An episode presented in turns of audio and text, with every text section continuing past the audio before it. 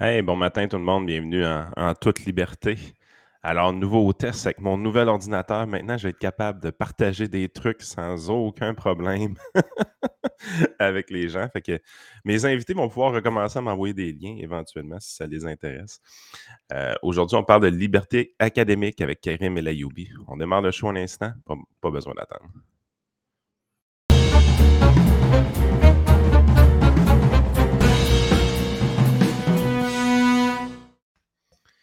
Yes, Karim. Donc, en forme ce matin? Oui, bien en forme, bien en forme. Parfait. Fait que tu voulais nous parler de liberté académique, probablement un peu en lien avec euh, l'épisode de, Patrick Provost? Oui, exactement. Mais ça, faisait longtemps que je voulais parler de tout ça, puis euh, je profite de ta chronique euh, pour prendre un petit 15-20 minutes là-dessus. Je pense, que, je pense que ça vaut la peine, puis ça me chicotait un peu toute cette histoire-là. ça a commencé, ça fait quand même un bout de temps, ça fait quand même quelques années que ça a commencé, qu'on voit qu'il y a de plus, de plus en plus de censure euh, dans les universités. Moi, je me rappelle personnellement que dans le temps que j'étais à l'université, euh, je ne me rappelle pas une seule fois d'avoir eu personnellement à me censurer ou d'avoir eu, euh, oui, des fois, il y, avait des challenges, il y avait des fois des, des, des, petites chicanes entre étudiants ou même des professeurs qui se chicanaient un peu des fois avec les étudiants parce qu'on avait des opinions contraires, mais j'ai jamais eu l'impression, jamais eu peur d'avoir une mauvaise note parce que je déplaisais un prof, j'ai jamais eu peur de me faire canceller par une gang d'étudiants, jamais. Mais on voit que depuis quelques années, vraiment, il y a de plus en plus cette tendance à la censure. Puis, euh, un des premiers cas qui été très médiatisé, si on fait un petit peu la, la généalogie de tout ça, c'était, euh, tu dois te souvenir probablement, là, Madame Lieutenant Duval. Ça fait deux ans environ. C'était la professeure à l'Université d'Ottawa. Ah oui, qui oui, avait, oui, Exactement, qui avait été, euh, euh, qui avait été congédiée en raison du fait qu'elle avait utilisé le N-word. OK? chose qui, à mon époque, quand j'allais à l'université, surtout dans le contexte où est-ce que c'était utilisé en citant un livre, ça n'aurait jamais été problématique. Puis moi, ça fait pas 50 ans que j'étais à l'université quand même. Donc, Euh, ça, ça a été quand même. Et suite à ça, rappelons-nous, François Legault était sorti et il avait dit qu'il trouvait que c'était inquiétant la censure et euh, qu'il prônait la, liberté académique. Et de ça a accouché le projet de loi. Euh, c'est quoi son projet de loi 32 il y a en juin dernier.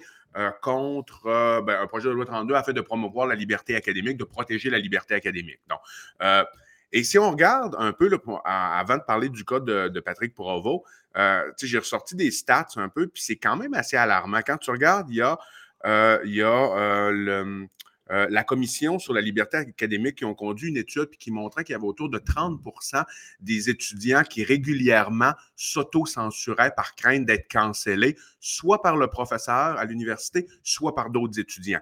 30 c'est quand même assez concernant. Maintenant, le, Journal de Montréal a également fait recenser euh, plus de 2000 étudiants au Canada, 1350 au Québec et autour de 2000 au Canada. Puis on parle ici des chiffres encore plus alarmants. On parlerait d'à peu près 50% des étudiants qui mentionnent se censurer, s'auto-censurer régulièrement par crainte de qu'est-ce qu'on va dire. OK? Ben, écoute, euh, donner un exemple. La, semaine passée, ce qu'on a fait avec Jacinta Varel, c'était assez spectaculaire. Euh, non, pas Jacinthe Varel, avec Frank plutôt. Euh, c'était dans le, le Yann et Frank sur l'heure du midi. Euh, je me suis mêlé de, de chronique. on a eu un, document d'un élève d'un cégep de la région de Québec qui nous montrait la différence entre la gauche et la droite. Je ça n'avait pas de bon sens. C'était la gauche était gentille, la droite était méchante. Ah oui, j'ai non, j'ai vu ça, oui, je, l'ai vu ça. Ben, mais il y avait une méconnaissance. J'ai vu, j'ai vu ton euh, votre live par rapport à ça, ça m'avait vraiment surpris. Mais tu vois, je veux dire, c'était de la pure idéologie, ce document-là. C'était vraiment. Ah oui.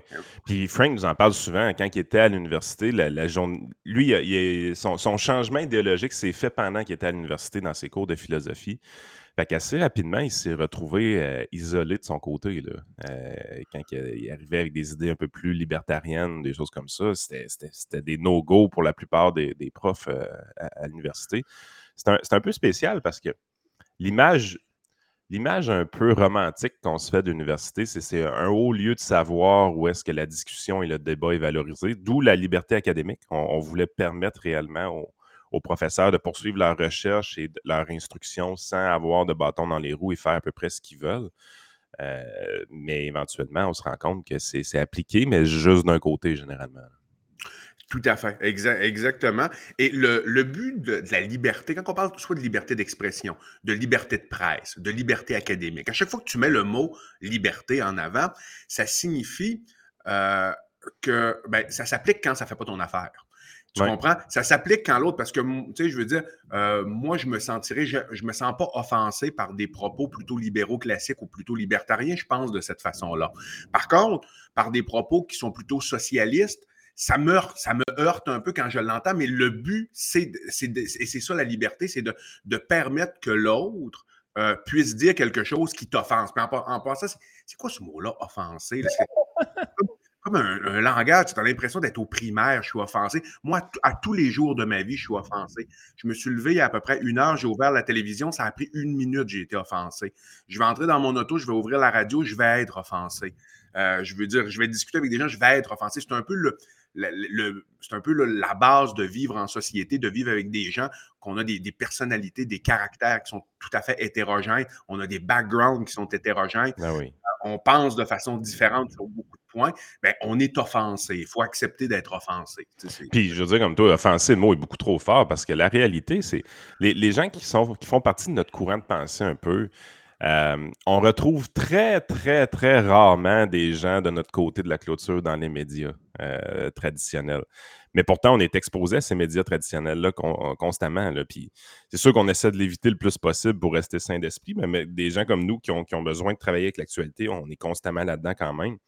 Euh, c'est sûr, je, me fais moins violence avec la télé. Ça, c'est définitif. Euh, c'est tout le temps un show dans ma tête quand je retourne dans le monde normal puis que j'écoute Salut Bonjour, par exemple, euh, quand je vais chez mon garagiste ou des choses comme ça. c'est un dur retour à la réalité.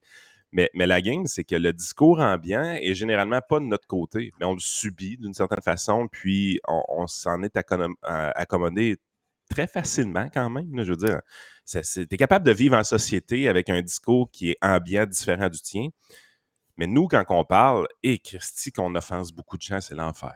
C'est hallucinant. Puis la, sortie que vous avez faite, toi, Pierrick, par rapport au privé en santé, je pense que c'est une bonne preuve, la quantité d'insultes que vous avez reçues sur ces réseaux sociaux. C'était quand, quand, même spectaculaire. Hein? C'était spectaculaire. on parlait, sais, je veux dire, on parlait quasiment du retour du nazisme, là, ça n'avait pas de ah. sens. Là. Je veux dire, on était. Puis on parlait, de, on parlait de solutions de privé en santé qui existent à peu près partout, là, je veux dire, sur la planète. On parlait de choses, vraiment des choses de la base. La base pour améliorer le système de santé. On avait l'impression d'être diabolique. Ça ben, sur les, on s'entend sur les réseaux sociaux. Euh, de, façon, de façon générale, je pense que la, couverture médiatique, on nous a, on nous a pas trop, on n'a pas trop, on n'a pas été salaud dans la couverture médiatique. Correct, mais euh, correct sans plus, disons là. Mais euh, mais tu sais, je veux dire, on n'a pas, on a, mais sur les sur les réseaux sociaux, en effet, on a euh, on va dire qu'on a mangé la claque, entre guillemets. Là. Mais bon, ça, fait, ça, fait partie de la game. Eric, lui, je pense qu'il aime ça. Moi, ça ne me dérange pas, puis lui, je pense qu'il aime ça. Oui, Eric aime ça. Eric et Maison, un peu, il adore ça même. Exact. Puis là, euh, c'est ça, donc, avec les. On regarde, on regarde tout ça, ce portrait dans l'ensemble. On, on, voit qu'on s'en va de plus, on s'en va de plus en plus vers un, modèle de censure à travers les universités et socialement en général. Et pourquoi c'est dangereux? Puis on, on, en arrive au cas Patrick Provo. Moi, je ne le connais pas, Patrick Provo, personnellement. Là, donc, je ne sors pas pour le défendre parce que je le connais, parce que c'est un ami. Je n'ai jamais parlé. Euh, j'ai jamais assisté à aucune de ses conférences, tout ça. Mais j'ai entendu parler le gars et c'est clairement pas un sauté. on s'entend? C'est un, un, professeur, c'est un homme euh, qui, est intelligent, qui est rationnel, qui a gagné des prix. Donc, c'est un professeur de, de renom. Euh, c'est vrai qu'il dit des choses et lui-même le dit lorsqu'il parle, par exemple, à la radio, lorsqu'il parle dans des podcasts.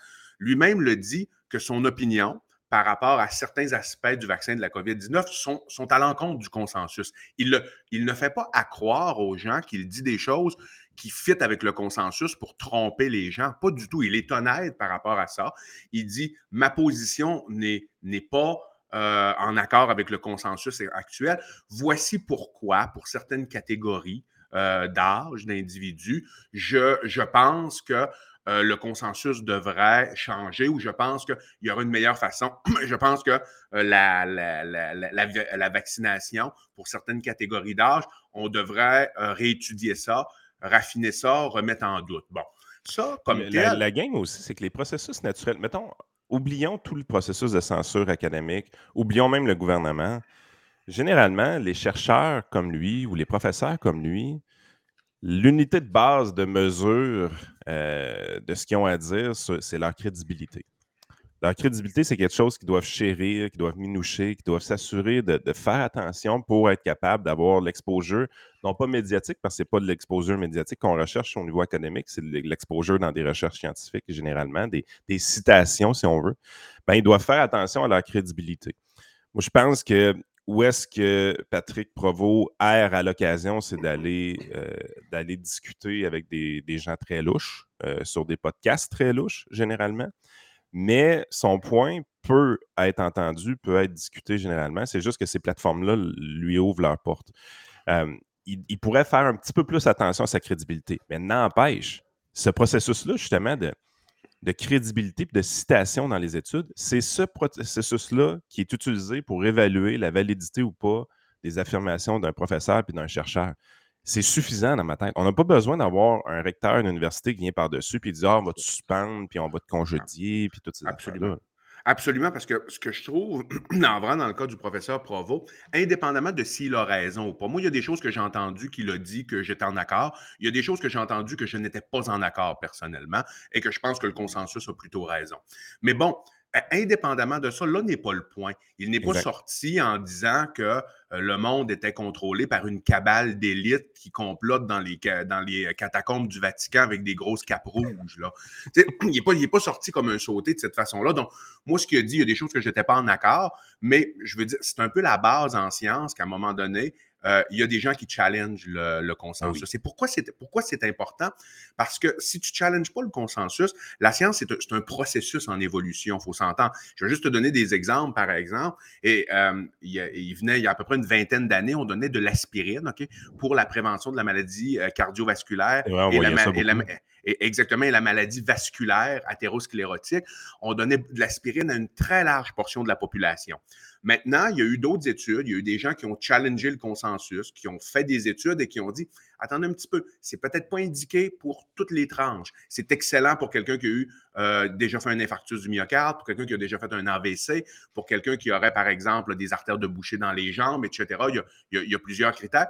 Mais maintenant, on a restreint les critères l'aspirine, ça demeure bon, on s'entend, mais pour une partie de la population plus restreinte que ce qu'on croyait avant. Et ça, ça ne veut pas dire que les chercheurs ou que ceux qui faisaient l'épidémiologie de l'aspirine et qui en proposaient une plus grande partie de la population, ça ne veut, ça veut pas dire que c'était des tout croches, ça veut juste dire que le processus, il a avancé, il y a plus de data, et c'est important qu'il y en ait qui décident d'aller euh, challenger le consensus. Et pourquoi la liberté académique est importante, selon moi, c'est que à travers ceux qui vont challenger le consensus, la plupart vont avoir tort parce que généralement, quand tu es une très grande partie d'individus qui ont fait des études et qui sont d'accord sur un sujet, euh, incluant le, vaccin pour la COVID, c'est-à-dire euh, souvent le consensus de plusieurs, plusieurs chercheurs, de plusieurs entités a raison. Cependant, ça peut arriver que euh, sur certains points, il n'est pas raison et il faut adapter le tir comme ça avait été fait avec l'aspirine, comme ça a été fait avec les statines pour certaines indications, par exemple, comme ça a été fait avec, je te donne un autre exemple, la cortisone pour les blessés médulaires. Il venait un temps lorsque, disons, blessé médulaire, c'est-à-dire tu as un accident, tu as, euh, je veux as beaucoup d'inflammation, tu as une section de la moelle, par exemple, une, une, blessure au niveau de la moelle épinière. On croyait à un moment donné que de donner des hautes doses de cortisone allait améliorer le processus. On s'est rendu compte que ça n'améliorait pas le processus et l'indication a été relevée à ce moment-là. C'est important. Ce que tu viens de dire, je trouve ça vraiment, vraiment important. Il faut laisser l'occasion aux gens qui challengent le, consensus d'avoir tort et de prouver qu'ils ont tort aussi. Parce que ça, c'est le bout qu'on oublie éventuellement. C'est qu'à un moment donné, oui, il y a des gens qui challengent ce consensus-là. Parfois vont avoir raison, qui vont mener à toutes sortes de débouchés, comme tu viens de dire. Mais également, parfois vont avoir tort. Et ça va permettre aux gens qui font partie du consensus, qui ont raison de leur côté, de, subir ce challenge-là, de subir cette argumentation et de contre-argumenter et d'augmenter le niveau de confiance dans la population dans ce qui est fait. Euh, tout simplement. Ça, c'est quelque chose qui est vachement important au niveau scientifique. C'est quelque chose qui devrait être fait plus souvent également au niveau euh, philosophique ou même politique. Donne un exemple. Quand on entend un discours très raciste, par exemple, notre premier réflexe, c'est de vouloir le censurer. Mais à un moment donné, tu te dis, si on laisse parler la personne sans y adhérer à ces propos-là, ben, c'est des gens qui creusent leur tombe d'une certaine façon. Tu es aussi bien mieux de les laisser faire. Tu es Ah, ben aussi oui. bien mieux d'exposer la population à ce type de discours-là pour dire ça existe encore, voici ce qu'il ne faut pas faire. Euh, Puis en cancellant, on, perd cet aspect-là généralement aussi. C'est pareil en sciences, c'est pareil en, politique dans ma tête. tu perds cet aspect-là et le danger, c'est que, et là, si on parle de la censure de façon générale, mettons, on peut étendre ça à la censure, par exemple, sur Twitter, sur Facebook, sur, You- sur YouTube, indépendamment. Moi, j'aime mieux qu'il y ait des gens qui aient des idées sautées, euh, qui se mettent en confrontation avec d'autres individus sur des plateformes qui sont beaucoup plus larges, afin qu'ils soient challengés et qu'ils ne tombent pas dans une chambre d'écho à quelque part et qu'ils aillent se radicaliser plutôt là, sur une, euh, une plateforme un peu louche où est-ce que ces gens-là pensent uniquement de la, de la même façon. Et, le, et ça, c'est la pire chose. Je veux dire, c'est pas sain non plus de mettre, d'enfermer cinq libertariens entre quatre murs. À un moment donné, ils vont finir après, s'ils font juste se parler les cinq ensemble sans, euh, sans avoir de, de contact avec personne d'autre, ben, ils vont penser qu'il faut absolument, euh, il faut, faut abolir l'État. L'État, ça donne rien. Le libre marché pour tout. Euh, privatisons la police, privatisons les tribunaux. Ils vont se radicaliser d'une certaine façon. Donc, c'est- c'est c'est- c'est- c'est le même principe. Puis aussi, euh, donc, euh, ce- ce- ce- ça, c'était le principal point. Et on a besoin de ça. Puis moi, en tant que médecin, ça me touche parce que je me dis, moi, je suis de l'autre côté de la chaîne. Ça veut dire que j'ai besoin de, de bons chercheurs qui challengent les consensus et qui travaillent, qui, font des recherches, qui, s'affrontent les uns les autres, qui a un choc des idées entre eux, afin que la meilleure molécule sorte pour que je puisse prescrire la meilleure à, mes patients. Oui, parce que tu es l'utilisateur en bout de ligne du fruit de leur recherche. là. Tout, tout, euh, tout à fait. Puis j'en ai fait également de la recherche. à, à- à un moment donné, j'avais fait une, maîtrise et euh, j'ai vu vraiment le, processus en soi, comment c'est compliqué, puis comment euh, tu n'as pas toujours une assurance de ce que tu fais. Tu modélises des choses, tu essaies de prouver de façon indirecte.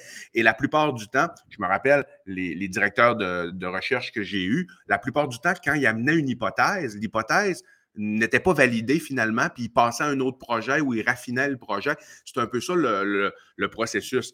Et tu sais, moi, professeur d'uni- d'université, là, quand tu parles de congédier sans salaire, euh, ben, de renvoyer sans salaire pendant quatre mois, hey, pour moi, ça prend quelque chose de gros. C'est quand même significatif, quatre mois sans salaire. faut, faut, faut qu'il ait touché une fille. Là. Faut qu'il ait- Moi, moi- dans ma tête, c'est que c'est des choses comme ça. Moi, dans ma tête, Euh. c'est des choses comme ça ou falsifier des, des données, par exemple. Exactement. Tu sais, des genres de choses, euh, faire du plagiat sur un autre professeur ou des genres de choses là, que vraiment, là, sa crédibilité en tant que scientifique, son travail même, c'est que tu peux comme plus y faire confiance. Ça, ça prend vraiment. le- là, tu n'as pas le choix d'intervenir. Mais qui, qui a dit des choses qui sont à l'encontre du consensus, qui a eu tort sur certaines choses ou raison sur d'autres. euh, là, là n'est pas le point. Pour moi, c'est la base. Faut- on, on se, de- on se devrait d'accepter Et ça. le recteur d'université n'a pas les capacités pour juger de son côté parce que Patrick Provost, généralement, dans ses dires ou ses écrits, va être jugé par ses pairs. Ouais. Euh, S'il veut publier une étude qui avance dans le sens qu'il veut, veut aller, ben, cette étude-là va être euh, révisée euh, dans des journaux scientifiques, puis éventuellement va être rejetée. Ou, euh, je me rappelle au tout début, quand Vincent commençait à publier, Vincent Gelozo commençait à publier dans des revues académiques, on sentait sa frustration de- de toutes les fois qu'un arbitre lui disait Va réviser ton texte, ça c'est pas correct, va réviser, va réviser. Tu, voyais qu'il il venait vraiment frustré. Puis un moment donné, il a, comme, il a, il a- il a finalement pogné à twist, puis il s'est mis à avoir des acceptations de plus en plus. Sa, sa crédibilité, sa réputation a monté. Puis là, maintenant, c'est un des gars qui publie le plus dans son domaine. tu sais. Ouais. Fait que c'est, c'est, c'est un, c'est un processus qui est vachement difficile, la publication scientifique. Ah, ça Mais peut prendre en deux ans, des fois. Ça peut prendre deux, des fois. Juste un tout petit papier. Moi, le premier que j'avais publié dans ma vie, ça avait pris deux ans. Et c'était pas un projet de recherche de, euh, qui comptait 1500 patients. Là. Et juste là, le, processus, comme tu parles, c'est rigoureux et c'est lourd. Il faut que, avant de pouvoir publier beaucoup de papiers, comme tu parles, comme Vincent Gelozo fait, il faut vraiment que tu aies, gagné une méthodologie très forte. OK? Et il faut que tu aies une crédibilité également. Parce que sinon, c'est le, processus est long, difficile. On demande toujours d'aller réviser telle chose, d'aller refaire telle expérience, d'aller euh, ré- réviser tes conclusions, que tu as utilisé des raccourcis intellectuels euh, pour en arriver à tes conclusions. Donc, euh, non, non, c'est le, le- le processus. Et c'est là que la game se joue, tant qu'à moi. Oui. c'est là que euh, si un, un scientifique dit n'importe quoi, il ne sera juste pas publié ou il ne sera pas publié dans des revues qui sont, disons, crédibles comme tel. Exactement. Et c'est pour moi, c'est ça qui est, c'est ça qui est l'important. Et euh, beaucoup, là, tu, peux, tu regardes aussi les facteurs d'impact des, des, euh, des, revues. Bon, ça, tu peux publier dans une revue. Si la revue est trop spécialisée, souvent son facteur d'impact. Si ta recherche est trop spécialisée, des fois son facteur d'impact, tu ne pourras pas publier dans des revues avec des hauts facteurs d'impact. Mais de façon générale, le facteur d'impact veut quand même, euh, quand même dire quelque chose. ça fait que moi, c'est comme ça que, je, que, que j'évalue un scientifique.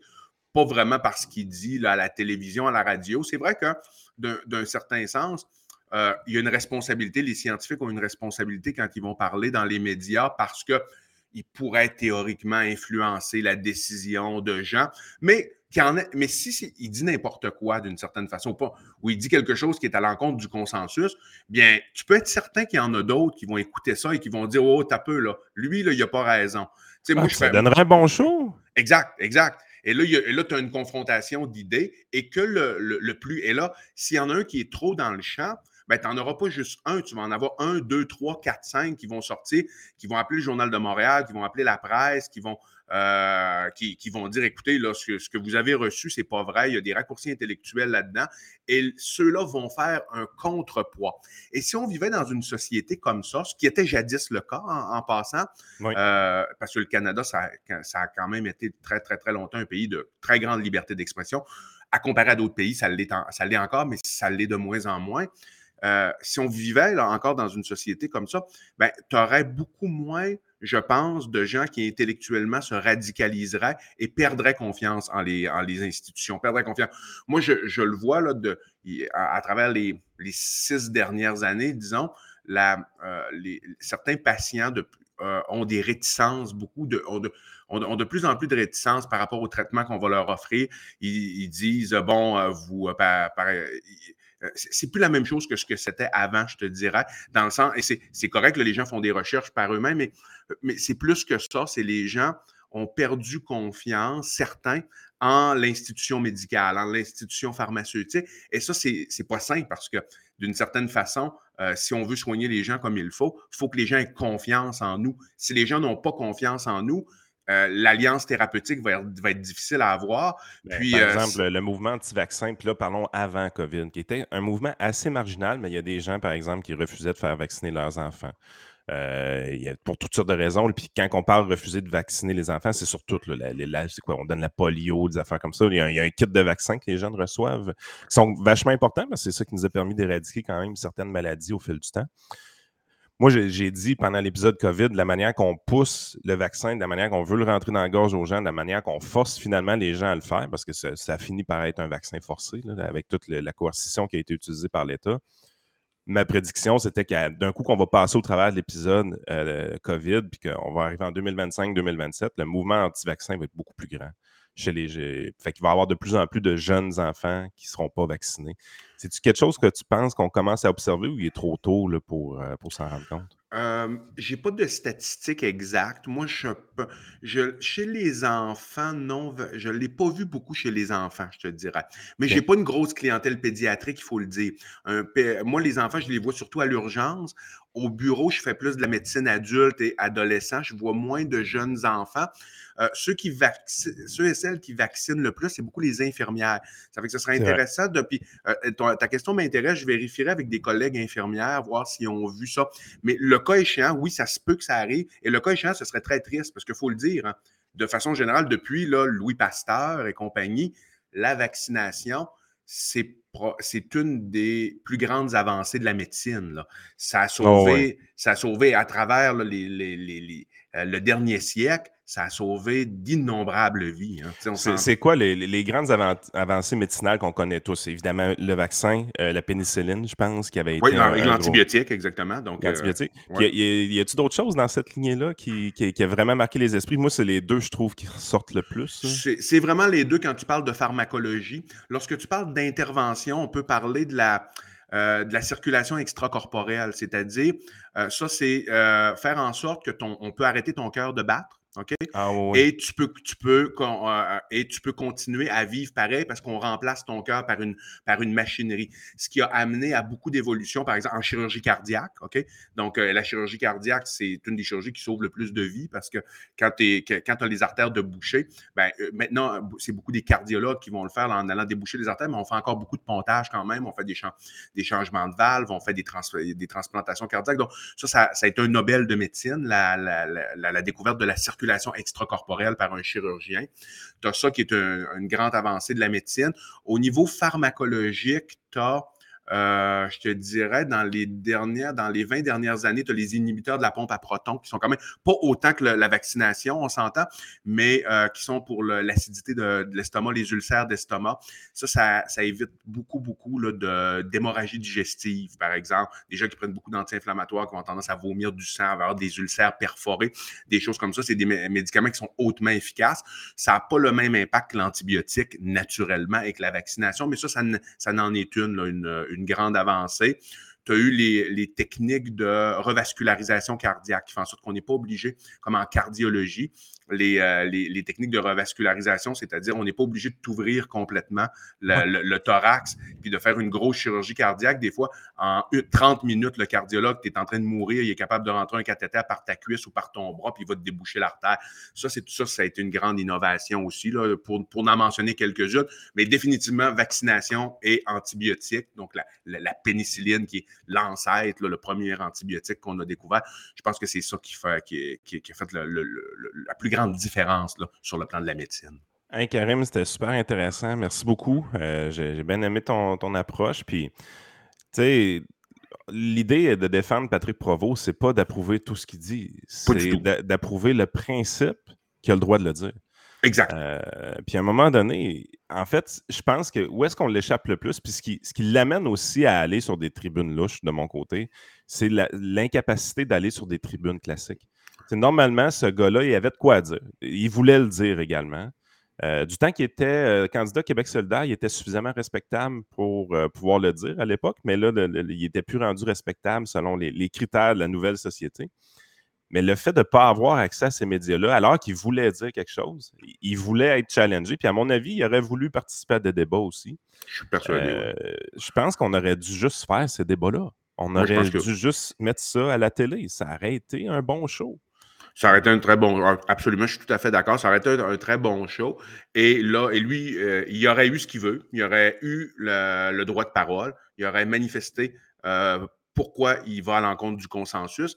Et les euh, d'autres scientifiques le, aurait challengé sa façon, sa méthodologie, et on aurait, on aurait, pu, euh, on aurait pu apprendre d'une certaine façon. Ça aurait donné un bon show, comme tu le dis. Ah oui, j'en suis persuadé. Hey, merci beaucoup. Passez une belle semaine, tout le monde. Euh, c'est le début. Tout est commencé avec Karim. C'est lui qui nous ouvre la semaine à chaque semaine. On le revoit lundi prochain. Excellent. Merci à tous. Merci, Yann.